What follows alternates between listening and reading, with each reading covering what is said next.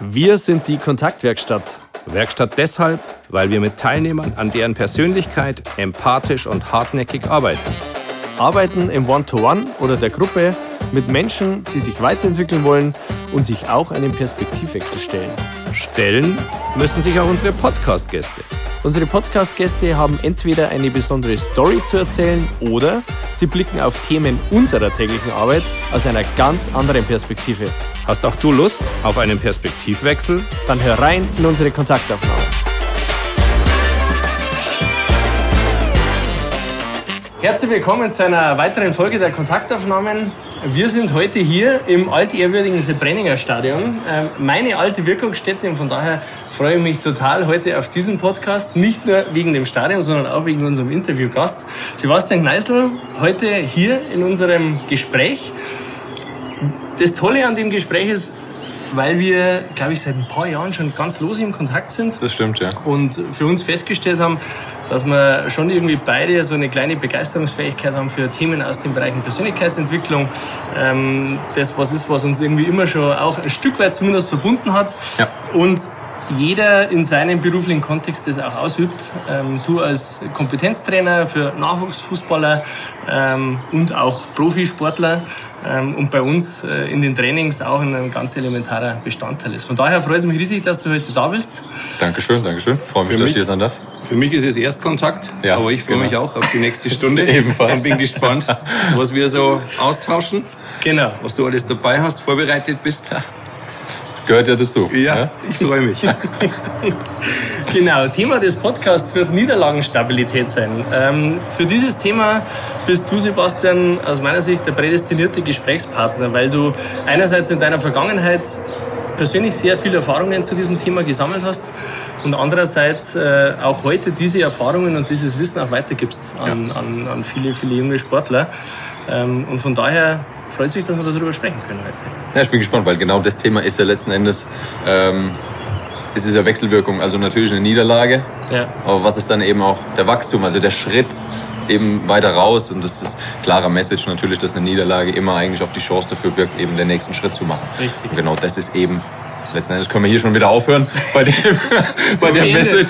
Du, 21 Minuten reicht's eigentlich, gell? Das ist ein schneller Podcast dann, äh, Quick Input, aber ähm, genau letztes, letzten Endes die übergeordnete Message. Ja. Und am Ende des Tages ist immer, immer unser Ziel, Themen auch wirklich dann in den Berufskontext zu transferieren. Wir haben viele Zuhörer aus, aus, dem, aus der Wirtschaft, aus der freien Wirtschaft, Führungskräfte, Personaler, ähm, die immer wieder auch Niederlagen in ihrem, in ihrem Kontext haben. Und was schon spannend sein wird, deine Impulse auch zu hören, wie man vielleicht da eine Stabilität erzeugen kann, um letztendlich diese Krisen, diese Niederlagen eben auch zu meistern. Ich finde es spannend und wir geben immer wieder auch den einen oder anderen Input oder Gedankenanstoß in unserem Podcast mit nach draußen, dass der jetzt nach 90 Sekunden schon so klar kommt. Äh, überraschend vielleicht. ähm, ich will eins dann für diejenigen, die zuhören. Natürlich liest man ganz oft, äh, dort wo eine Tür zugeht, geht eine auf. In jeder Niederlage steckt eine Chance. Jede Medaille hat zwei Seiten. Das tut man manchmal ein bisschen ab. Aber für alle, die jetzt zuhören und zuschauen, nehmt es mal als Basis und resettet dieses, dieses Negative an Gedankenwelt und sagt mal, ja, ich, ich denke da mal eine Stunde drüber nach oder ich lasse das mal auf mich wirken, weil manche tun das ja sehr schnell ab äh, und sagen, ja, die haben leicht reden oder bei mir ist ja noch alles viel schlechter. Nehmt es mal mit und schaut, wie gehe ich mit einer Niederlage um und hört mal, was wir dazu so hören und sprechen. Absolut. Jetzt bist du ja in, dein, in deiner fußballerischen Karriere äh, durchaus auch rumgekommen. Du hast äh, einige Stationen gehabt, wo du, denke ich, auch sehr, sehr viel gelernt hast. Ähm, spannend, absolut, weil du als Junioren-Nationalspieler von Frankfurt zu Chelsea gewechselt bist damals, äh, wenn ich das richtig, äh, Richtig, so ja. nachvollzogen Genau. habe. Ähm, erzähl mal, wie, wie war der Schritt? Das muss ja für dich persönlich auch ein, eine, eine Riesenchance gewesen sein damals, oder? Also jetzt, äh, wenn ich mich daran erinnere, wie das damals war, ähm, klar, du bist ein junger Fußballer, du hast, du hast Spaß, du spielst bei der Eintracht, war auch okay, also U19, als ähm, die U19 war dann eben der ältere Jahrgang, ich war nur logischerweise etwas jünger ähm, und durfte da eben mitmachen, damals mit Jermaine Jones, Christoph Preuß eben dabei. Ähm, und es waren ja auch schon vielversprechende Talente, viele versprechende Fußballer, die haben auch Spaß gemacht, ich konnte da schon viel lernen. Und währenddessen in der Nationalmannschaft, U15, U16, U17 eben auch die, die ganzen Länderspiele gemacht als Stürmer. Und dann kriegst du irgendwann einen Anruf von einem Berater und der sagt dir, du, sitzt du? Also, ja, also, so schlimm kann es ja jetzt nicht sein. Also ich bin gesund, äh, ich spiele Fußball, das ist alles gut, gut, Schule. Du bist ja nicht, nicht mein Rektor, also die, so schlecht kann die Nachricht ja. nicht sein. Ähm, dann sagt er doch, setz dich mal hin, wir haben fünf Angebote. Und dann waren das eben ja, Bayern, Ajax, Lazio, Barca und Chelsea. Und dann musste ich mich tatsächlich mal hinsetzen. So, das war dann äh, im ersten Moment schon auch geflecht. Du siehst ja. diese Mannschaften dann immer im Fernsehen. Ähm, und ich bin sehr pragmatisch eben vorgegangen. Bayern, ich war kein Bayern-Fan, also gehe ich da auch nicht hin. ähm, nee, war eher, okay, in Frankfurt wird es schwierig für mich, äh, den Durchbruch zu schaffen. Damals zu dem Zeitpunkt, warum soll ich denn nochmal ein Regal höher gehen in Deutschland? Ähm, dann war es eben, ich spreche kein Spanisch, ich spreche kein Italienisch, also fällt das schon mal raus. Holländisch, ja, war interessant mit Ajax, mhm. logischerweise. Ja. Ähm, und dann habe ich gedacht, naja, Schulnote 4, Englisch, da komme ich einigermaßen durch mit, das wird schon klappen. Probiere ich mal zumindest eine Woche mir das Ganze anzuschauen. Ja. Und dann bist du eben da drüben, das war Woche vor, vor Weihnachten, 99. Mhm. Und dann stehst du aber als 16-Jähriger, du hast vorher mit der U17 oder U19 in Frankfurt trainiert, mit den Topstars in London auf dem Platz. Und das innerhalb von zwei Tagen. Und du denkst, was passiert denn hier überhaupt? Und automatisch bist du von diesem, ich liebe diesen Sport, es macht Spaß und der Fokus war ja natürlich auch noch auf der Schule, ähm, zu, das könnte potenziell dein Beruf werden. Das ist jetzt schon sehr, sehr stark. Eben geht in die Richtung. Mhm. Und das eben schnell zu kapieren, auch als junger Mensch, das ist eine Herausforderung. Das hat natürlich extrem Spaß gemacht. Ich habe die Chance dann auch genutzt. Es hat gar nicht so lange gedauert. Ich habe eine Woche mittrainiert, um mir das Ganze anzuschauen. Der Verein hat gesagt, wir wollen dich sowieso. Ja. Und da bin ich heimgeflogen, habe meine Mutter angeschaut. Papa war sowieso davon überzeugt, dass ich es machen soll. Und ähm, mit Mama habe ich dann eben gesprochen, wir haben uns angeschaut und haben gesagt, es ist der richtige Zeitpunkt zu gehen. Mhm. Und ich glaube, dieses Bauchgefühl auch zu haben, ja. es ist der richtige Zeitpunkt zu gehen. Wir werden heute auch noch das ein oder andere Mal auf das Wort Bauchgefühl, Intuition ja. auch kommen. Ähm, das ist mir eben ganz wichtig, gerade auch im, im Coaching mit jungen Spielern. Also deshalb habe ich mich entschieden, da eben hinzugehen und ich würde es genauso wieder machen. Würdest du auch sagen, du hast zu dem Zeitpunkt ja eine Entscheidung getroffen? Hast du da relativ in der Abwägung viel von dem gewusst, was dann passieren wird? Oder sagst du, ich habe irgendwie auf, auf Wissensbasis 20 Prozent von dem, was Realität war, entschieden? Das ist jetzt im Nachhinein natürlich einfacher zu, ja. zu äh, beantworten, weil ich dann eben in der, in der Situation sprichst du mit dem Verein, du versuchst dir einen Plan oder mit, mit dem Verein einen Plan zu erarbeiten und eben zu schauen, was sind so die nächsten Jahre. Gut, der Plan stand ja. Aber dann kam eben 2003 Roman Abramovic und der war bei keinem von uns auf dem Plan. ähm, von daher konnte keiner wissen, was da passiert. Ähm, ich war kurz davor, Premier League-Spieler eben zu werden. Also Claudio Ranieri hat mich in der Vorbereitung damit dabei gehabt. Du wirst deine Spiele machen. Und zehn Tage später war das dann eben so, Roman Abramovic übernimmt. Das konnte keiner wissen. Und deshalb ähm, habe ich ja eben schon gesagt, ich würde es genauso wieder machen, okay. wenn eben der Plan sich schlüssig anhört. Dennoch ist eben dieser, ähm, dieser große Punkt, auch mal mutig zu sein und zu sagen, ich kann nicht alles wissen. Äh, wenn man es äh, vergleicht eben, wenn man abends Auto fährt mit den Scheinwerfern, wir wissen zwar, wo wir hinwollen, aber wir können ja nicht die ganze Strecke ausleuchten. Ja. Also wir müssen darauf vertrauen, dass dann immer wieder ja. die Strecke da äh, uns den Weg dann noch zeigt und wir eben nicht genau wissen, wo es hingeht. Oder wie letzten Endes wir an unser Ziel kommen.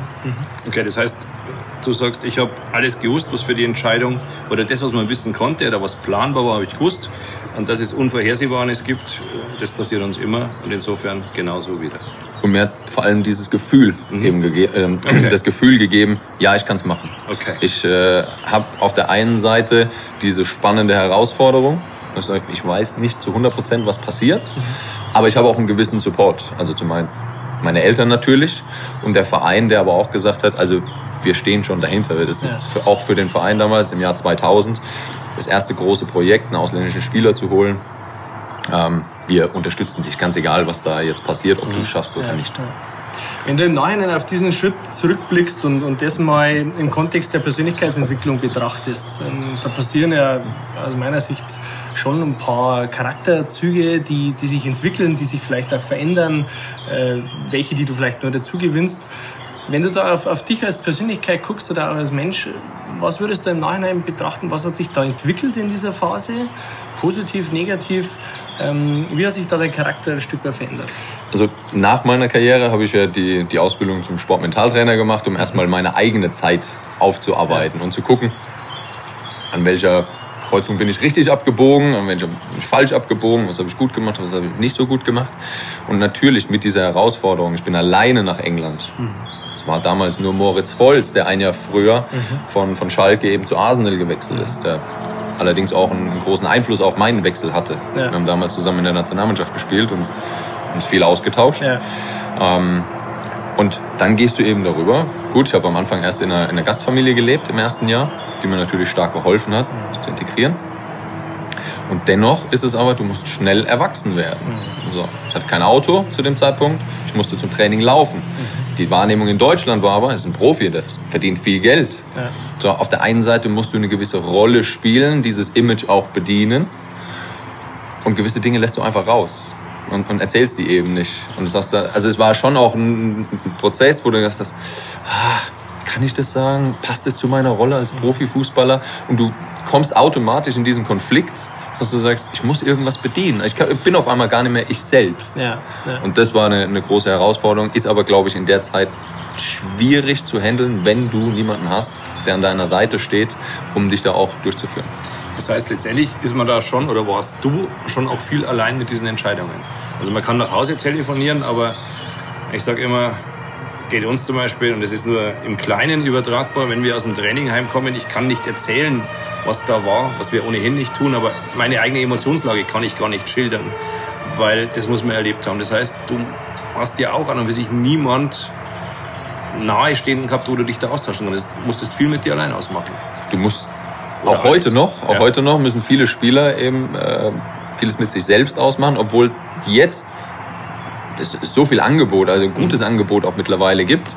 Ähm, und ich arbeite ja auch mit Spielern im Individualbereich hauptsächlich da zusammen. Aber damals war das eben noch nicht so. Und ja, den Eltern willst du es nicht erzählen, weil die machen sich natürlich Sorgen. Oh, unser Junge hat gerade eine harte Zeit, ja. wir können ihm nicht helfen. Äh, Im Trainer sagst du schon mal gar nicht, weil dann hast du Angst, dass du schon gar nicht mehr spielst. Und dann war es das noch? aber schon. Und eine gute Freundin, wenn du eine Partnerin hast, die macht sich dann, oder Frau oder Familie, ja. auch heutzutage noch, die haben Angst, die, die machen sich ja dann Sorgen. Das ist auch eine gewisse Existenz, die dahinter steckt. Absolut. Und ähm, wenn du dann eben einen neutralen Ansprechpartner hast, mhm der dir mal die Sorgen erstmal nimmt, dass du dich erstmal ja, auch auskotzen kannst mhm. und kannst mal deine Sorgen erstmal loslassen, dass du dann auch offener bist für, für Input. Das ist extrem wichtig und hätte ich damals gebraucht, gab es damals aber noch nicht. Das erinnert mich an einen Podcast, den wir hatten. Da hat jemand gesagt, äh, Coaching ist so mein, mein Auskotzmülleimer. Mhm. Ähm, da ist es ganz gut aufgehoben. Ich muss nicht Angst haben und es ist genau die äh, den Part, den du beschreibst, ich muss nicht Angst haben, dass derjenige sich da auch viele, extrem viele Gedanken, dass das den persönlich belastet, wie das Umfeld, das du beschreibst, sondern da kann ich es gut abladen. Ich, das tut mir gut, ich kriege den einen oder anderen Impuls, aber denjenigen belastet es nicht. Und das ist genau das, was letztendlich gefehlt hat. Also wir müssen auch immer weiterdenken, weil jetzt ich als Coach ähm, mit, den, mit den Spielern, es gibt die Spieler, die zu mir sagen, es gibt ein Beispiel, der spielt gerade zweite Liga, ähm, und war von einem Bundesligisten ausgeliehen und dann lief es im ersten Halbjahr nicht und äh, dann haben wir eben ja, drei Monate miteinander gearbeitet und das, die Leistung wurde deutlich besser. Mhm. Und er hatte dann einen sehr guten Anschlussvertrag bekommen, hat dann gesagt, Sepp, also wirklich die, die Arbeit mit dir, die war extrem wertvoll. Mhm. Ich du bist der neutrale Ansprechpartner. Ich mhm. kann mich bei dir wirklich auslassen. Jetzt kommt aber der wichtige Punkt. Ich kann ja nicht alles nur aufsaugen und in mich reinfressen. Ich habe auch meine Coaches. Ich gehe ja auch jeden Monat. Ich habe drei verschiedene Coaches, mhm. zu denen ich gehe, um eben auch meine Sachen erzählen zu können. Also es bedeutet, es ist wichtig auch für, für Führungskräfte immer wieder zu schauen, du nimmst aus, deiner, aus deinem Team die Sorgen entgegen, du ja. versuchst eben auch Krisenmanagement oder ja. Niederlagen zu moderieren und du brauchst aber auch jemanden, mit dem du sprechen kannst. Erster Impuls, der schon rausgeht, ähm, stellen wir immer wieder in unseren Trainings fest, je höher man hochkommt in der Hierarchie, umso weniger Sparringspartner sind da, umso weniger Möglichkeiten bestehen, sich mit jemandem auszutauschen über die Probleme, die man selber hat. Und jede Führungskraft ist auch ein Mensch, äh, der genauso seine Probleme hat. Ähm, und von daher ganz wichtiger Input, glaube ich, ähm, gut übertragbar in den beruflichen Kontext, dass das ganz wichtig ist. Für euch da draußen, überlegt euch ganz kurz eure drei Entladestationen. Wer ist das? Wo könnt ihr das gerade gehörte, beschriebene umsetzen? Genau. Wenn man so den, den Verlauf deiner sportlichen Karriere nach Chelsea so anschaut, ähm, und ich weiß das selber, ich habe auch viel Fußball gespielt, es gibt so viele Einflüsse, die deine sportliche Laufbahn irgendwie ja, verändern. Ja. Das mhm. ist die Gesundheit, dann hast du vielleicht nicht den richtigen Trainer, der irgendwie zu dir passt. Dann kommt irgendwie ein Gönner, der sagt, hey, ich pumpe da mal ein paar, paar Millionen rein, äh, was auch immer. Wenn du die, die Zeit nach Chelsea beschreiben würdest, ähm, wie hat sich da für dich die, deine, deine Laufbahn entwickelt ähm, und, und welche Kriterien waren da ausschlaggebend, dass das sich so entwickelt hat, wie sie sich entwickelt Also ich habe ja meine Profikarriere recht früh beendet. Mhm. Ähm, es waren mehrere Rückschläge, die ich eben im jungen Alter schon eben erleben musste. Es war ein recht schneller, rasanter Aufstieg, klar, mit 17 sehr viel ähm, Aufmerksamkeit in den Medien. Dann hast du natürlich äh, einen guten Vertrag. Mhm. Und du fühlst dich ja automatisch verpflichtet, noch mehr liefern zu müssen. Und äh, du, du, du arbeitest und du hast den Druck, automatisch liefern zu müssen. Mhm. Und dann war es irgendwann, okay, Rückschlag Nummer eins, Rückschlag Nummer zwei, Rückschlag Nummer drei. Und du denkst dir, boah, das ist echt anstrengend, dieses Geschäft. Ja, das, ist, das hatte ich mir so gar nicht ausgemalt. Und das, das sollte doch eigentlich immer nur nach oben gehen und ja. immer schön sein. Ist ja. es aber nicht. Und ich habe dann eben auch gemerkt und jetzt auch äh, im Nachgang, ich musste diese Phase durchmachen, um jetzt eben als Coach mhm. für Fußballer, für äh, Teams, auch Ansprechpartner eben zu sein, ähm, damit ich diese Erfahrung auch erstmal weitergeben konnte. Ja. Fußballspielen macht mir Spaß, keine Frage. Aber es war nicht mein Traumberuf. Mhm. Mhm. So, aber ich habe es durchgemacht. Äh, jetzt war es natürlich auch eine Chance, die ich gerne äh, genutzt habe. Ähm, und eben diesen Punkt mitzunehmen, dass du sagst, okay, ich musste auch mal durch eine gewisse Niederlage ja. durchgehen, um dann anderen Menschen zu helfen.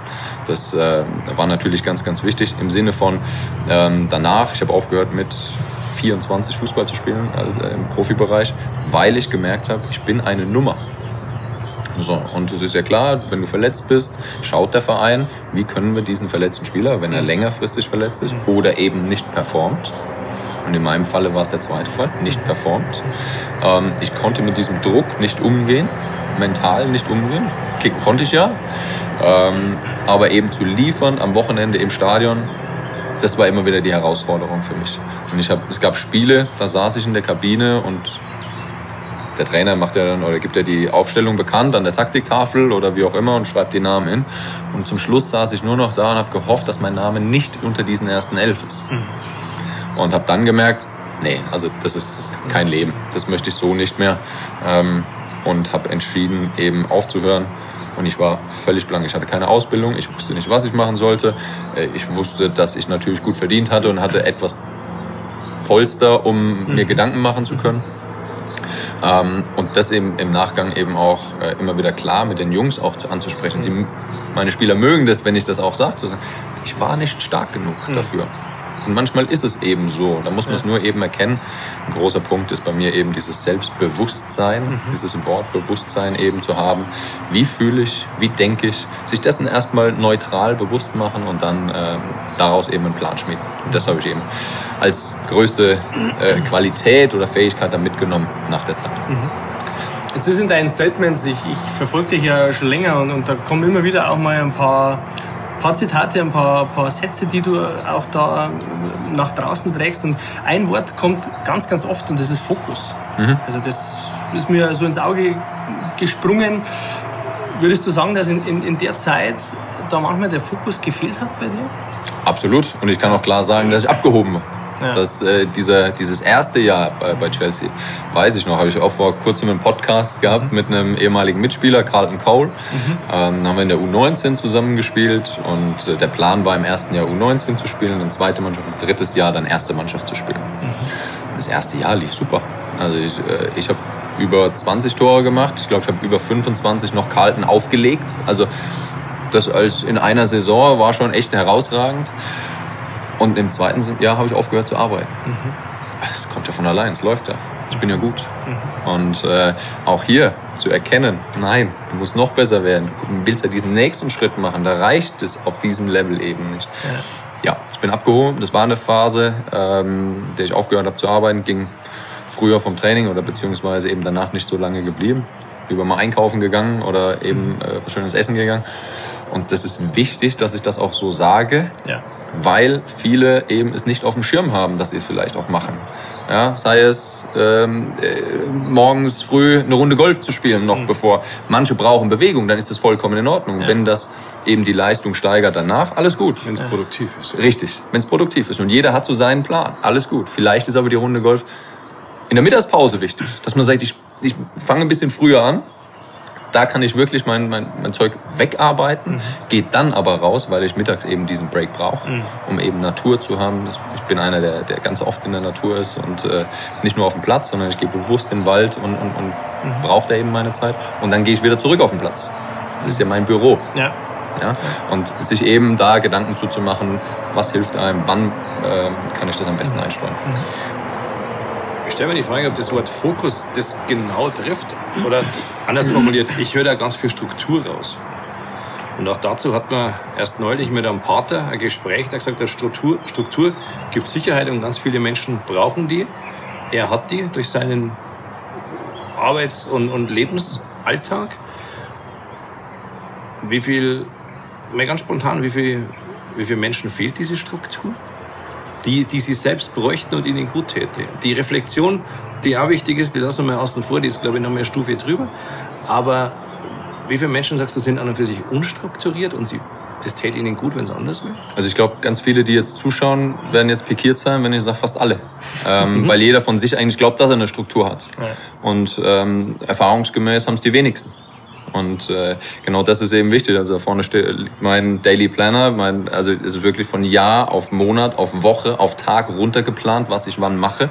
Ich habe meine Routinen. Wir waren, hast du ja auch schon online schon gesehen. Ich war heute Morgen um 6 Uhr laufen. Ich habe meditiert, ich habe mein Yoga gemacht, ich habe meine Affirmationen gemacht. Mhm. So, und dann beginnt der Tag.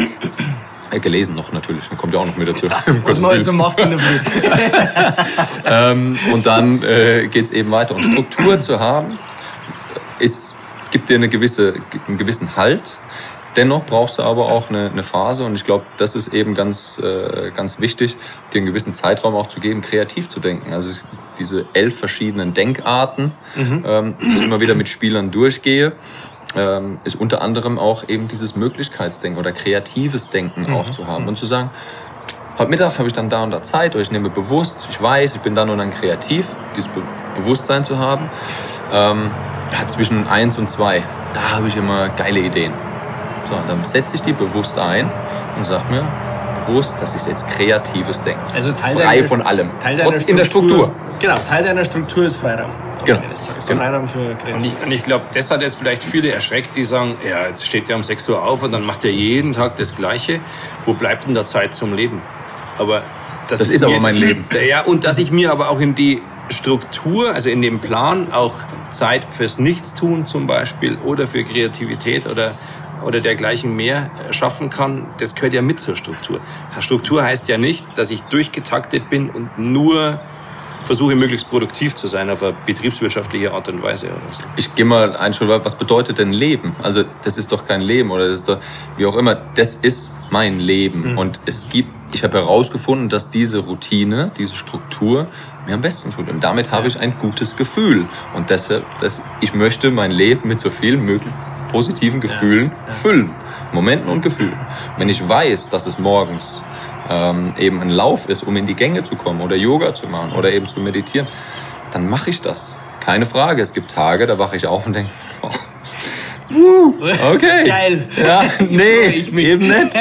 Ja, und, ähm, du ziehst aber trotzdem durch, oder durch. gibst du dir dann auch die Freiheit zu sagen, nee, heute habe ich echt keinen Bock, jetzt lasse ich's. Ja, es gibt ein Budget, das ich mir ähm, okay. festgelegt habe, tatsächlich, und sag, äh, dass du eben im Monat, dass du drei Tage haben darfst, an denen du sagen kannst, nee, bleib ich liegen. Mhm. Okay. Und was passiert da? Äh, sparst du dir die mal auf? Ja, dann bleib ich auch bis 17 Uhr liegen, dann, dann mache ich gar nichts am Tag. Nee, Aber also dann ist, du dir die auf? hinten raus oder, oder nimmst du dir die echt schön verteilt? Wieder das Wort Bewusstsein. Irgendwann kennst du deinen Körper. Irgendwann weißt du, wo ist gerade mein, mein Akkubestand? Ja. Und äh, die meisten haben das Handy wahrscheinlich über Nacht am, am, am Ladegerät und wissen, dann bist du auf 100 Prozent. Dann ist ja alles gut, dann kannst du durch ja. den Tag. Aber manchmal geht's eben nicht. Ja. So, und du wachst auf und hattest vielleicht, vielleicht wer Kinder hat oder wie auch immer, dann ist es ein bisschen anstrengender und du wachst eben schon mit 70 Prozent auf. Mhm. Und wenn du eben noch zwei Stunden länger brauchst, um in die Gänge zu kommen, dann ist das in Ordnung. Mhm. Dennoch, es sollte nicht zur Gewohnheit werden, eher die Gewohnheit, dass du schaust, was gibt ja. mir denn auch Kraft. Ja. Heißt wieder, da wollen wir ganz am Anfang schon in sich reinhören und da auch mal zuhören. Oder hinhören. Nicht zuhören, sondern hinhören. hinhören ja. Was spricht mein Körper? Was spricht auch mein Kopf? Was brauche ich? Und wozu muss ich mich vielleicht auch ein bisschen überwinden, ja. um nicht immer den einfachsten Weg zu gehen und sagen, das tut mir gut? Also hinhören, aber auch fühlen. Ja. Ja, also wirklich auch diesen Kontakt zu sich selbst suchen und, und, und auch bewusst den zu suchen und immer wieder, also es gibt, ich mache das ja, drei bis vier Mal, je nachdem, im Jahr, dass ich mir drei Fragen stelle. Wer bin ich? Was kann ich? Was will ich? Und bis ich diese Fragen beantwortet habe, gehen locker zwei Wochen in, in, ins Land. Weil ich mich extrem damit beschäftige und sage, wer bin ich denn überhaupt? Und dann schreibe ich da hunderte von ähm, Eigenschaften auf und unterstreiche die. Das ist eine positive. Grün, also unterstreiche ich damit. Rot, du siehst, ich habe hier meinen Stift mit Rot, Blau, Grün, Schwarz. Das sind für mich die wertvollsten Stifte. Das wird alles mit aufgeschrieben. Das ist, das muss, die muss ich überall dabei haben. Ja, ja, ja. Äh, und daraus ergibt sich ja dann so ein Persönlichkeitsbild für mich selbst. Mhm. Und dann kann ich erst nachgehen. Wer bin ich? Was kann ich? Und zum Schluss erst, was will ich? Spannender Impuls nach draußen. Ähm, sollte sich jeder ab und zu mal diese drei Fragen stellen. Jetzt hast du mir ähm, gerade ein, ein, super Stichwort gegeben, Kontakt zu sich selbst. Ähm, jetzt sind wir die Kontaktwerkstatt und in, in unserem Arbeiten ist das zentrale Element Kontakt. Ja, also wir, wir predigen das, dass Kontakt ähm, zu sich selbst und zu seinem Umfeld das Entscheidende ist, um erfolgreich zu sein. Ähm, da sind wir fest davon überzeugt und das, was du uns gerade auch geschildert hast, was sehr, sehr wichtig ist, auch mal Kontakt zu sich selber zu haben und zu wissen, wie, wer bin ich denn eigentlich, ist äh, eine, eine super super Ergänzung gewesen. Jetzt hast du in deiner Karriere ja auch den einen oder anderen Trainertypen kennengelernt. Ähm, einer unter anderem José Mourinho, ähm, den du sehr lobst, wo du sagst, hey, war war ein unglaublicher Mensch, äh, tolle Präsenz gehabt. Ähm, als ich das so gehört habe, war das für mich so ein, so ein, so ein Kontaktbeispiel, ja, wo ich mir gedacht hey, der muss das gelebt haben. War das so? Absolut. Und José Mourinho, ja, ich nutze diesen Namen sehr oft. Äh, er war, er prägt letzten Endes meine, meine Arbeit. Mhm. Immer noch. Also wenn wir uns auch sehen, dann, dann mhm. sprechen wir. Ich habe ihn vor, vor zwei Jahren in der, in der Allianz Arena getroffen mhm. und nach 14 Jahren kam er zu mir und 14 Jahre Wahnsinn. nicht gesehen und sagt, hey Sepp, alles klar, wie geht's dir?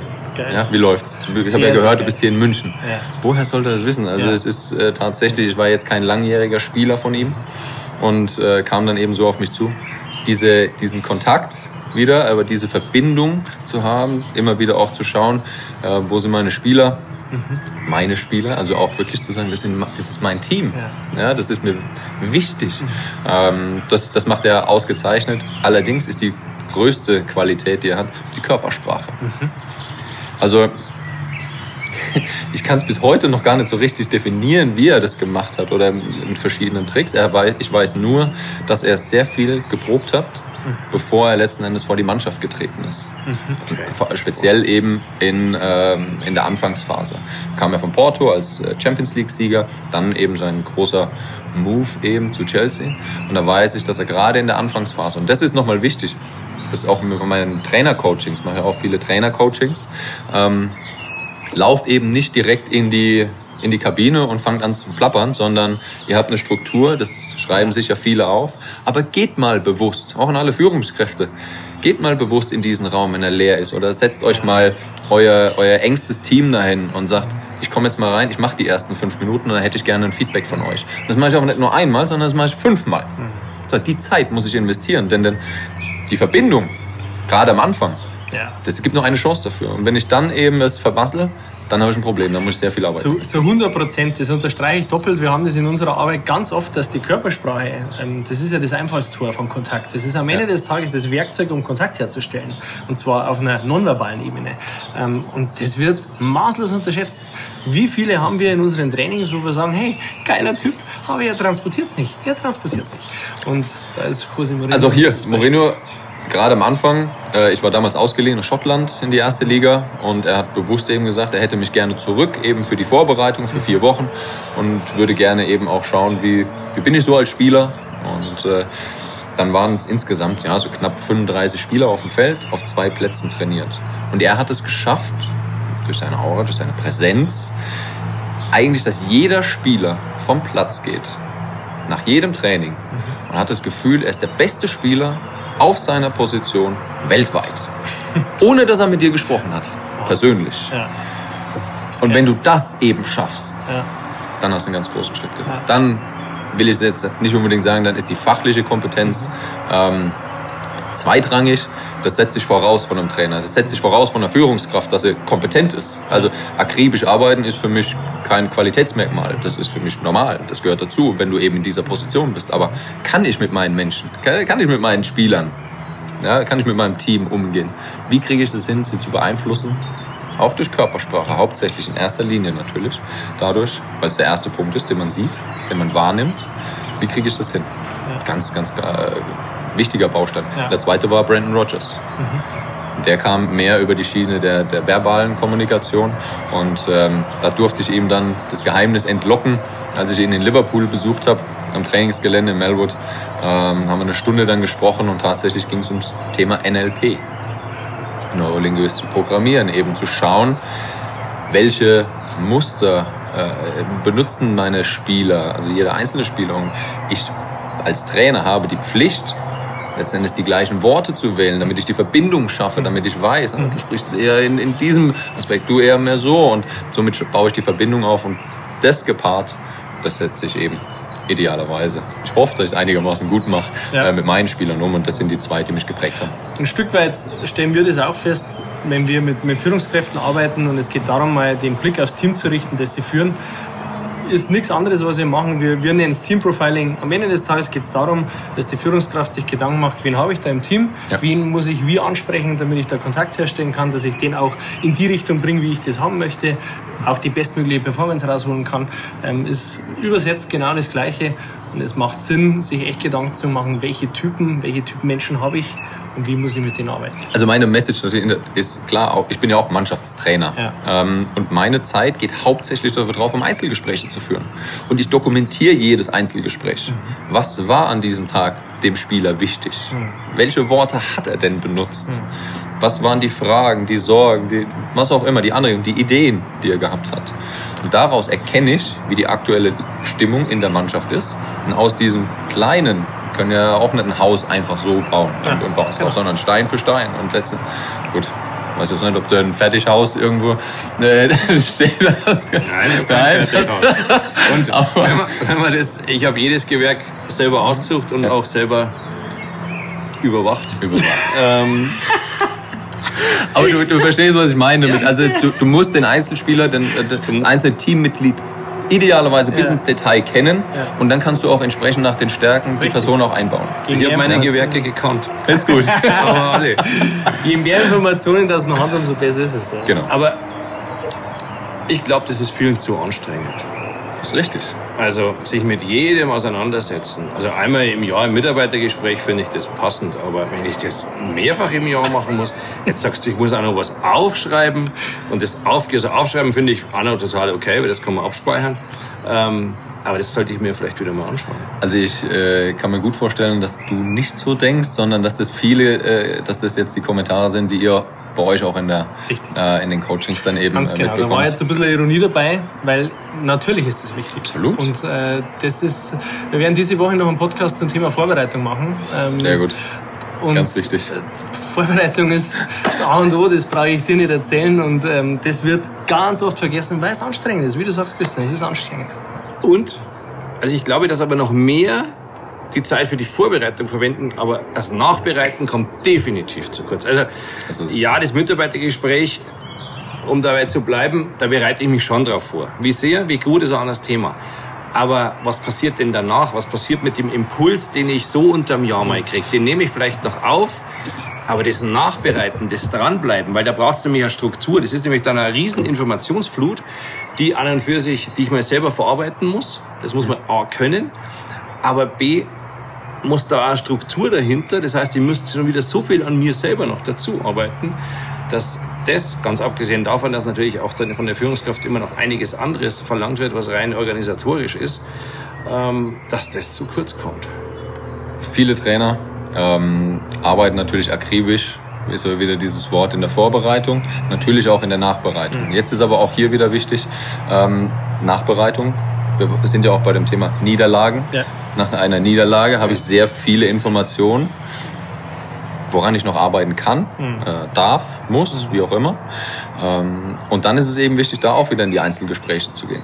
Mit dem Co-Trainer, ja, also mit äh, ja. anderen Führungskräften ja. eben zu schauen, einen anderen Input zu holen, ähm, mit der Mannschaft zu sprechen, das eben die Informationen rauszusuchen, immer zu kategorisieren. Was ist denn tatsächlich das Wichtigste jetzt? Mhm. Woran müssen wir denn jetzt erstmal ansetzen? Mhm. Und dann aber noch, wenn ich die Informationen bekomme, das ist bei mir immer muss ich ganz ehrlich gestehen, das habe ich noch nirgendwo gesagt. Das sage ich jetzt hier zum ersten Mal. Cool. Äh, wenn ich meine Nachbereitung mache, die sehr ausführlich ist, bedeutet es nicht immer nur die Informationen, die ich von meinen Teammitgliedern bekomme, sondern wie nehme ich sie auf? Mhm. Und wenn jetzt eine Kritik an der, an der Taktik kommt, nehme ich das persönlich und es gibt Momente, da nehme ich es persönlich, ja. aber ich muss es aufschreiben, damit ich wegkomme von diesem äh, Punkt. Ich muss es mir erstmal bewusst machen. Ja. Wieder dieses Wort Bewusstsein. Ja. Ähm, und wenn jemand mich auch kritisiert, und jeder hat die Freigabe, logischerweise, mich auch mal zu kritisieren, mhm. wenn es in deren äh, Gesichtspunkt auch gerechtfertigt ist, dann muss ich damit umgehen. Und das ist so der nächste Schritt. Niederlagen, alles schön und gut. Anderen zu sagen, was sie besser machen können, super, toller Job, wenn, wir, wenn, wenn einer darauf steht. Ähm, aber zu sagen, Niederlage, ich bin als erstes dafür verantwortlich. Ich bin der Trainer. Mhm. So, was habe ich falsch gemacht? Jetzt kommt nochmal das Feedback von der Mannschaft. Und jetzt kann ich es noch besser aufarbeiten. Also die Nachbereitung, das ist tatsächlich die meiste Zeit, ja. die bei mir reingeht. Okay. Im Bereich der Niederlagenstabilität steckt das Wort Stabilität. Ähm, in unserer Arbeit versuchen wir da zunächst immer mal primär über die Grundbedürfnisse des Menschen nachzudenken. Das ist ein Punkt, mit dem würden wir dich gerne konfrontieren, weil die Grundbedürfnisse oft unterschätzt werden bzw. nicht im Fokus sind und aus unserer Sicht Teil von resilientem Verhalten ist. Wenn ich keinen Fokus auf die eigenen Grundbedürfnisse habe und nicht schaue, dass ich die befriedige, wird es auch echt schwer, äh, resilient zu sein und, und letztendlich auch zu, zu arbeiten. Mhm. Die fünf Grundbedürfnisse, nach denen wir uns orientieren, ist einmal Lustgewinn, Spaß an der Arbeit zu haben. Mhm. Das zweite ist Bindung, Kontakt. Mhm. Das dritte ist Selbstwerterhöhung. Ja. Das vierte ist Orientierung, Kontrolle, letztendlich Sicherheit zu erlangen. Und das fünfte, Fachbegriff Kohärenz, dass es stimmig ist, ist das, ja. was ich mache, stimmig. Wenn du dir die fünf Begriffe so anschaust, was, ist, was springt dir da so ins Auge, wo du sagst, da sollte man definitiv hinschauen, das ist ein ganz, ganz wichtiges Grundbedürfnis? Ist eigentlich ein, äh, ein spannender Punkt, weil mein erster ging es auf äh, Selbstwerterhöhung, ähm, weil viele Spieler teilweise sich überschätzen. Mhm das eben auch richtig einschätzen zu können. Was ist denn mein Wert, mein mhm. Selbstwert mhm. auch? Und in ganz vielen Phasen denken sie aber auch, äh, sie sind nicht gut genug und sie müssen immer wieder, weil du hast ja durchgehend diesen Druck, du mhm. musst liefern, du musst liefern, du musst als Spieler eben gut sein. Und ja. wenn du dich eben nicht kennst, dich eben auch nicht wertschätzt, ja. ähm, ist das ein, ein, ganz, ganz wichtiger Punkt. Äh, Spaß ähm, ist verboten bei meinen Spielern, dieses Wort zu benutzen. Ich mhm. benutze gerne eben diese Spielfreude, mhm. weil Spielfreude impliziert für mich eben, dass du äh, offen bist, du bist äh, dabei, du hast ähm, ja, dennoch Spaß eben an dem, was du machst, aber äh, Spielfreude auch im Büro. egal, wo ich hingehe. Habe ich daran Freude. Es ist, ist, für mich letzten Endes ein Spiel. Das Leben ist für mich ein Spiel. Ich muss ja. nur gucken, welche Taktik ja. ich wann wie anwende. Gehe ich ein bisschen in die Defensive, gehe ich etwas offensiver und habe hab ich daran ja. Freude, eben das Spiel zu machen. Aber diese Selbstwerterhöhung, das ist, ähm, oder eben auch Regulierung, eben zu schauen, mhm. ja, bin ich gerade ein bisschen drüber. Mhm. Wie es in meinem Fall war, ersten Jahr, nach dem ersten Jahr bei Chelsea. Ich war mein Selbstwert dachte ich, ähm, ist größer, aber das war nicht ganz so und ich musste mich eben runterfahren. Ja. Und das war eben ganz, ganz wichtig. Wir stellen es auch ganz oft fest, dass die Selbstwerterhöhung bzw. auch die Selbstwirksamkeit, die man hat oder eben auch nicht, sehr viel mit der Vergangenheit zu tun hat. Wo komme ich her, wie bin ich aufgewachsen, was wurde mir implantiert von zu Hause, es sind äh, Erziehungsthemen, die da mit reinschwingen, die dich entweder zu einem machen, der sehr schnell eine Selbstwirksamkeit erreicht oder sich eben sehr, sehr schwer tut damit. Und ähm, ist für uns eine ganz, ganz elementare Arbeit und schön, dass, dass das auch Punkte sind, die du in deiner Arbeit äh, immer wieder eben auch mit, mit integrierst. Fällt letztendlich auch unter Nachbereitung. Was wir da tun, zu was wir anregen, mal drüber nachzudenken, was über die Dinge, die schon passiert sind. Mhm. Ja. Also in meiner Arbeit ist es natürlich, ich bin auf der einen Seite Mannschaftstrainer, auf der anderen Seite Individualtrainer für Profis. Ja. Ähm, und ich kann nicht als Mannschaftstrainer so sein wie als Individualtrainer. Also ich schlüpfe ja auch in verschiedene Rollen ja. und muss dann eben wissen, wie mache ich das Ganze. Ich kann dieses Wort äh, Selbstwerterhöhung, kann ich vor einer Mannschaft im ersten Moment nicht nehmen. Die, es ist leider Gottes noch so, dass sie dich dann erstmal so fragend anschauen. Sagen, was willst denn du jetzt? Ja, was soll denn das? hallo? Ja? Fußball. Fußball, äh, hallo. Ja, spiel mal bitte, sprich mal wieder normal mit uns. Und ähm, das ist dann schwierig, wenn du aber im Einzelgespräch bist. Ist dieses Wort super. Ja. Selbstwert, ja. Da können sie loslassen, ja. da können sie ihre, also ihre, ihren Panzer mal fallen lassen, dann abnehmen. Und ähm, das ist auch wichtig für, jeden, für jede Führungskraft zu wissen, wann spreche ich wie, zu wem. Ja, ist es eine Gruppe, brauche ich eine andere ähm, Herangehensweise als jetzt mit einem Einzelspieler. Um Niederlagenstabilität zu erreichen, kommt man nicht am Begriff der Resilienz vorbei. Ähm, ich glaube, du arbeitest sehr viel in diesem Bereich natürlich als ja, Mentaltrainer auch im, im sportlichen Kontext. Wenn du den Begriff dir anschaust, wenn du mal da dahinter guckst, wie würdest du ihn definieren? Was sind für dich die Komponenten, wo du sagst, ja, da ist jemand resilient, da, da ist er widerstandsfähig?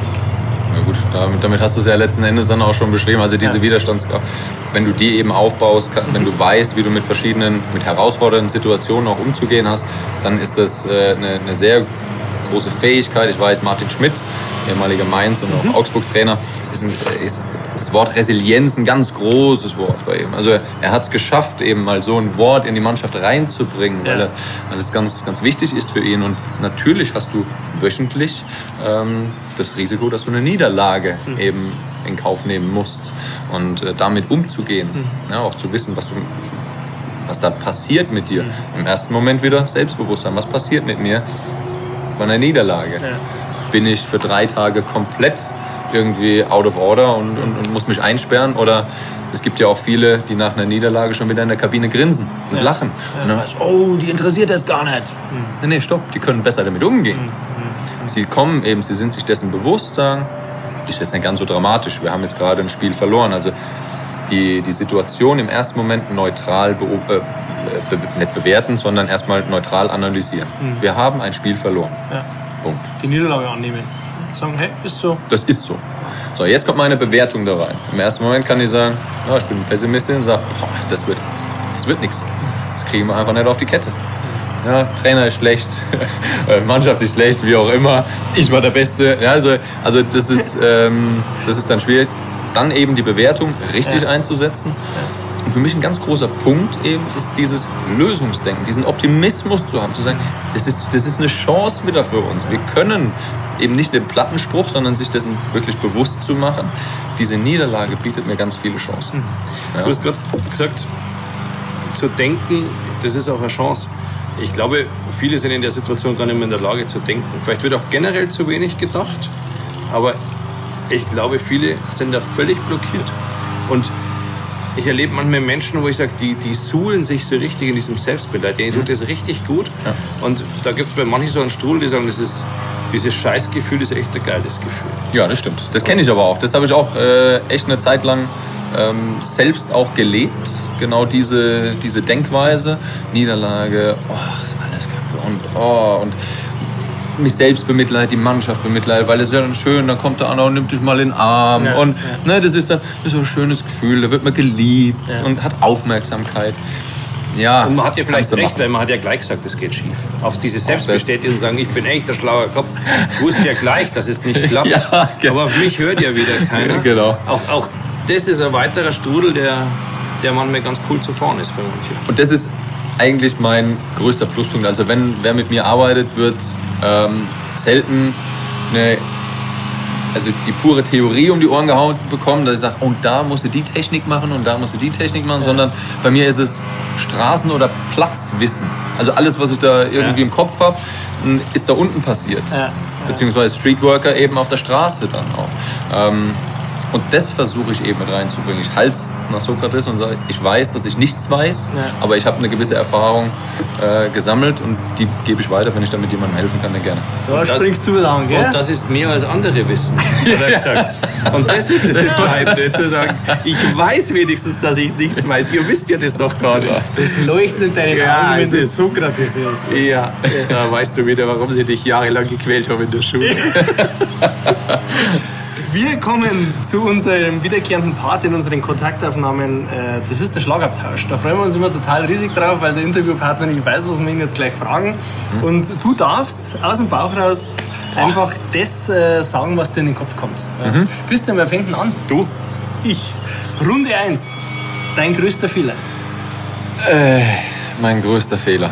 Mein größter Fehler, ähm, mich nicht frühzeitig darum zu kümmern, ähm, äh, Ansprechpartner um mich herum zu haben. Das Wichtigste, das du letzten Endes haben kannst, ist dein Netzwerk um dich herum, diese die sozialen Kontakte, aber auch eben im beruflichen Sinne eben Leute, die dich auffangen, die dir Halt geben. Es ist alleine nicht machbar, definitiv nicht. Und auch wenn du als äh, Führungskraft irgendwo diese Einzelstellung hast, du brauchst ein Team um dich herum und dieses Netzwerk um dich herum zu schaffen, das dir Halt gibt. Das war mein größter Fehler, habe ich eine lange Zeit nicht gemacht. Okay. Runde 2. Ich muss dazu was sagen. Gerne. Die Info war für alle Führungskräfte da draußen, die sagen, ich kann das alleine, die ihr Tür zumachen und die den Kollegen auf gleicher Hierarchieebene eher als Konkurrenz und Feind sehen, als, als möglichen Austauschpartner, der mich unterstützen kann. Erleben wir immer wieder, haben wir immer wieder erlebt. Denkt mal drüber nach, ob eure Tür eher offen ist oder zu. Zweites Schlagwort ist schlampiges Talent. Habe ich auch schon des Öfteren gehört, ähm, im Zusammenhang natürlich mit meiner Karriere. Ähm, wenn ich die Saison nehme, in der ich äh, wirklich geliefert habe im ersten Jahr und dann die zweite nehme, dann war das schlampiges Talent. Ähm, ich komme wieder auf den ersten Punkt dann auch zurück. Mir hat dieses auch Umfeld gefehlt, die dich dann immer wieder mal auch einordnen. Meine Eltern waren in Deutschland, also ist dann schwierig, nur übers Telefon. Es gab kein Smartphone, mit, äh, dass du öfter noch in Kontakt bleiben konntest. Das äh, war definitiv nicht der Fall. Deswegen muss ich mir auf einem gewissen Level dieses auch ankreiden. Ja. Ähm, dennoch weiß ich eben jetzt dann, was daraus oder was dafür wichtig ist, dass du eben Ja. Talent allein reicht jetzt Ja. eben nicht. Das ist schön, das ist gut, dass man es hat. Ist mir auch dankbar dafür. Ja. Aber es reicht natürlich nicht aus. Du musst entsprechend clever arbeiten, du musst intelligent mit dem Talent umgehen. Du musst auch mal den einen oder anderen Tag hart arbeiten, das gehört auch dazu. Ähm, aber ja, gut. Gibt es nach wie vor ganz, ganz viele Menschen da draußen, die Talent haben, es aber nicht gezielt einsetzen und damit auch schlampiges Talent Ja. sich gefallen lassen müssen, wenn sie so genannt werden. Absolut. Runde 3, ein Begriff, den wir auch immer wieder predigen und wo wir felsenfest davon überzeugt sind, dass es wichtig ist, gesunder Wachstum. Jetzt gehe ich wieder an den Anfang zurück. Da haben wir ja gesagt, Niederlagen äh, bietet dir viele Chancen, eben auch ein Wachstum äh, zu schaffen. Und genau so sehe ich es letzten Endes. Ich freue mich über Niederlagen. Das ist mittlerweile als Trainer sogar eine äh, skurrile Situation, wenn du sagst, boah, heute haben wir echt derbe einen auf die Nuss Ja, bekommen. ja. Ähm, aber ich freue mich darüber, weil ich weiß eben, jetzt sind wir an unsere Grenzen gekommen und jetzt macht es Spaß. Jetzt kriege ich eine Spannung im Körper. Jetzt lebt das Ganze. Jetzt kribbelt's. Das ist Wachstum. Ja, allerdings, äh, du hast das Wort gesund eben noch mit, mit reingebracht. Das ist wichtig, eben nicht zu überdrehen. Ja. Daher eben immer wieder den Fokus und die Kategorisierung zu haben. Was sind wirklich die wichtigsten Aufgaben? Und ähm, dann ist der eine Punkt immer noch zu schauen, wir haben ja vorhin auch vom, vom Podcast schon gesprochen, eben, wer ein Problem denkt, wird Probleme noch bekommen. Wer in Lösungen denkt, findet die, die Lösung und auch Wachstum. Chancen, ja. ja. und Chancen. Ähm, genau das ist es eben auch. Immer wieder zu schauen, wo sind denn die Lösungen? Und was ist das eine Problem? Das eine Problem, wenn ich das löse, Ja. fallen ganz viele andere Probleme auch noch Ja, weg. Und nicht eben zu sagen, ich muss das, muss das, muss das und fange zehn Dinge gleichzeitig an. Struktur, Nachdenken, das ist ein Problem, das drei, vier andere löst Ja. und damit habe ich mehr Ruhe. Das klingt dann wirklich nach einer, nach einer Lebenseinstellung oder nach einer Lebensvorgehensweise. Weil so neben dir stehen klingt es total einfach. Und ich reflektiere währenddessen schon auch ein bisschen und denke mir, hm, ja, da spricht er was an, da wäre Potenzial. Ja, war ich auch nicht immer. Ähm, also das sind wir wieder am Anfang, man müsste sich mal mit sich selber beschäftigen zu diesem Thema. Wie viel, welche Einstellung habe ich zu Problem, zur Struktur, zur Fokussierung, zur Priorisierung? Oder sage ich, ich bin der coole Manager-Typ, ich kann das alles, wie es kommt, einfach schnell entscheiden. Ich brauche das gar nicht. Also was ich liebe am Podcast ist wirklich, dass ähm, du kannst deine Meinung, du kannst alles so ungefiltert raushauen. Ich hoffe, dass das nicht rausschneidet. das hoffe ich jetzt nicht. Ja? Ähm, schade, dass kein Livestream ist. nee, nee, Dann, höre ich ähm, mangelndes Vertrauen. Aber genau das ist es eben auch zu sich wer glaubt, und es gibt ja viele Motivationsgurus, die da draußen sehr viel propagieren, und ich mag auch sehr viele von ihnen. Dennoch, auch die haben Tage, an denen funktioniert es nicht. Und bei mir ist es ja genauso. Ich muss ja. mich teilweise zwingen, eben laufen mhm. zu gehen. Mhm. Und es ist nicht immer schön, aber dann denke ich eben an das große Bild. Was ist das Gefühl dahinter? Was, manchmal will ich ein Ziel überhaupt erreichen oder will ich irgendwas vermeiden, dass ich einfach vor irgendwas wegrenne. Mhm. Kann ja auch sein. Wenn das dich triggert, okay, dann ist das eben so. Aber das eben auch nochmal auf dem Schirm zu haben, ähm, dass es auch schwierige Phasen gibt. Bei mir war es das Burnout. Ich war ja zwischenzeitlich ähm, als Abteilungsleiter. Ich habe meine Ausbildung zum großen Außenhandelskaufmann gemacht. Habe während meiner Ausbildung eine neue äh, Abteilung ins Leben gerufen, Qualitätsmanagement. War da Abteilungsleiter und ähm, war zum Schluss, das war nach fünf Jahren, dann noch mit Burnout aus dem, aus dem Unternehmen ausgeschieden. Mhm. Spannende Phase. Meine damalige Frau war im siebten Monat schwanger und ich automatisch arbeitslos. Denn das Unternehmen hatte weniger als sieben Mitarbeiter und du darfst dann jemanden auch kündigen, auch wenn er eben krankgeschrieben ist. Und das war eben in dem Fall Krankmeldung abgegeben, nächsten Tag die Kündigung. So, das ist eine Extremsituation. Also ist auch nicht alles schön. Ja, Ich will es jetzt nicht dramatisieren, aber es war jetzt keine schöne Situation. Und Kind auf dem Weg, das erste Kind auf dem Weg und du denkst dir da, hoppla. Ja. Und damit eben auch umzugehen. Natürlich gibt es Rückschläge. Aber wiederum, es ist eine Lebenseinstellung mittlerweile, mhm. äh, tatsächlich in Lösungen zu denken und dankbar zu sein ja. für diese Herausforderungen, die man geschickt bekommt. Wir könnten stundenlang weiter diskutieren und sprechen. Ja. Es ist unheimlich spannend. Ich glaube, da sind extrem viele Impulse dabei, die nach draußen gehen können. Ob es die Fokussierung ist, ob es die Lebenseinstellung ist, ob es das positive Denken ist, ob es das Bewusstmachen von der Niederlage ist. Alles trägt dazu bei, stabil zu bleiben in ja. der Niederlage, ähm, die man erlebt und, und vielleicht auch in der Krisenzeit. Abschließende Frage von meiner Seite. Ähm, wir haben gerade eine, eine, eine große Krise in Deutschland. Ja? Die Corona-Krise nicht nur in Deutschland, auf der ganzen Welt. Die Corona-Krise betrifft uns alle. Was ist so dein Impuls nach draußen, wenn ich heute Führungskraft bin und habe ein Team, ähm, das mehr oder weniger stark beeinflusst ist von der Corona-Krise? Was ist für dich so der erste Schritt, den eine Führungskraft machen sollte, um mit dem Team da rauszukommen? Also zum einen ist es natürlich, wenn du ein Team hast und ähm, Jetzt bin ich ja noch Experte und Co-Kommentator bei The Zone. Die haben die äh, Herausforderung, dass sie Festangestellte haben, aber auch mhm. ähm, Freiberufler, die sie dazu haben. Und natürlich musst du erstmal schauen, dass du deine Festangestellten halten kannst, damit ja. du niemanden entlassen musst. Und das ist eine, ist eine große Belastung natürlich ja. auch für die Führungskräfte. Und ähm, da gab es das ein oder andere Gespräch und mhm.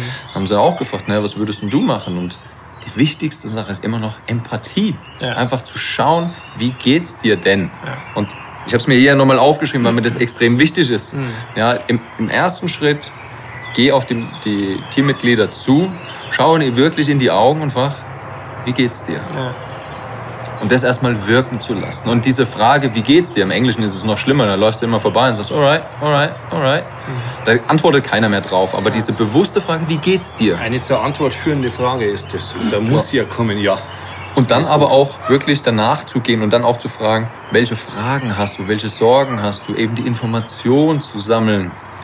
Was, wie, wo stehst du überhaupt? Ja, ja. Wirklich als Führungskraft investier die Zeit. Mhm. Ja, und dann eben auch zu sagen, welche Lösungen hast du, welche äh, Ideen hast du, wie können wir dich idealerweise damit ansetz, äh, einbauen, wo siehst du dich selbst? Also von, ich nehme deine Sorgen erstmal auf, mhm deine, deine Ängste. Du kannst erstmal loslassen.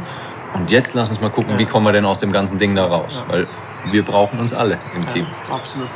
Spannender Impuls. Eine Frage, die mich noch interessiert, bevor wir dann zum Schluss kommen, ist, was ist für dich Kontakt?